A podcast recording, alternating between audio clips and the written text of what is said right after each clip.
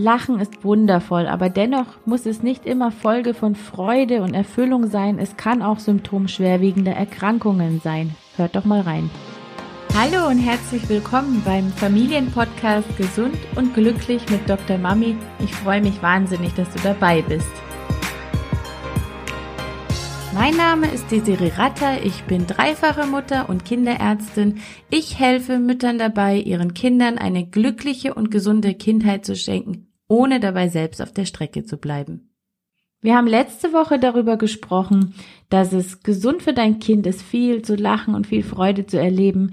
Aber diese Woche möchte ich dir noch einmal einen anderen Blickwinkel auf das Thema Lachen und Gesundheit geben. Es ist wieder mal eine Möglichkeit zu zeigen, dass jedes Thema ganzheitlich zu betrachten ist. Und zwar sprechen wir über drei Krankheiten, die tatsächlich Lachen auslösen können ähm, und zwar sind das die Lachanfälle, das pathologische Lachen und das sogenannte Angelman-Syndrom.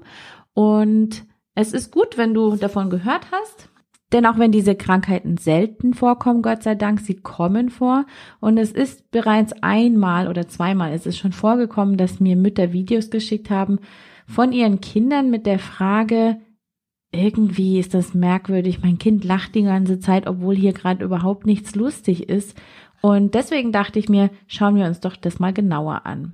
Also zum einen gibt es die sogenannten Lachanfälle.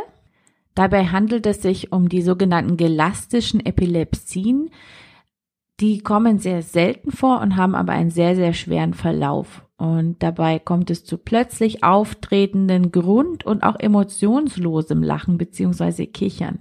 Und diese Anfälle beginnen meist im frühen Kindesalter und leider, leider, und das macht sie auch so kompliziert, sprechen sie nicht auf Medikamente an und führen dann zunehmend zur Beeinträchtigung der kognitiven Entwicklung und auch zu Verhaltensstörungen, und sie treten zum Beispiel bei Kindern mit Hirntumoren und Hypothalamus auf. Das hier ist jetzt zum Beispiel ein Beispiel für Lachen, obwohl einem gar nicht nach Lachen zumute ist.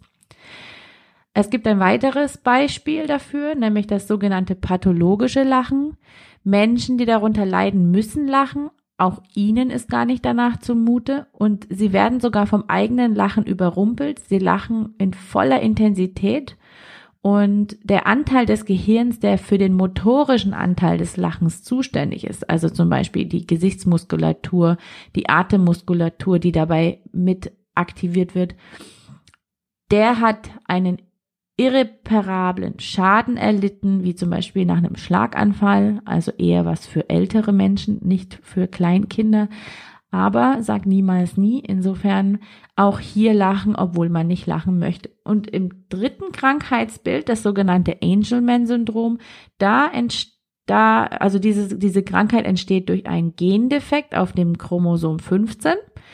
Und die betroffenen Kinder sind bei Geburt meist unauffällig. Im Säuglings- und im Kleinkindalter fallen dann körperliche und geistige Entwicklungsstörungen auf, zum Beispiel Sprachentwicklungsstörungen, motorische Unsicherheiten und ein sehr fröhlicher Gesichtsausdruck das sind die auffälligsten Symptome des Angelman-Syndroms. Natürlich können Sie weitere Beschwerden haben, wie zum Beispiel starkes Sabbern, hyperaktives Verhalten, verringerte Intelligenz, manchmal auch helle Haut und Augen aufgrund verminderter Pigmentbildung und ähm, schielen tun diese Kinder auch manchmal. Und die sind sehr bekannt für ihr sehr sonniges und fröhliches und sehr, sehr aktives Gemüt. Ähm, auch da muss man einfach Bescheid wissen, dass es sowas gibt, weil diese Krankheit oder dieser Gendefekt natürlich nicht direkt nach der Geburt sichtbar wird, sondern dass eben Kinder sind, bei denen die Entwicklung irgendwie stehen geblieben ist oder die sehr aktiv sind, die deswegen zum Arzt gehen, so dass das erst im weiteren Verlauf ähm, auftritt. Also wenn Verdacht besteht, dann muss man auf jeden Fall Kontakt mit dem Kinderarzt aufnehmen, der dann alles weitere einleitet, weil das natürlich drei Krankheitsbilder sind, die interdisziplinär, also von verschiedenen Spezialitäten behandelt gehören. So, also jetzt hast du mit Sicherheit was Neues gelernt und ich freue mich, dass du dabei warst bei Medical Monday und wir sehen uns das nächste Mal.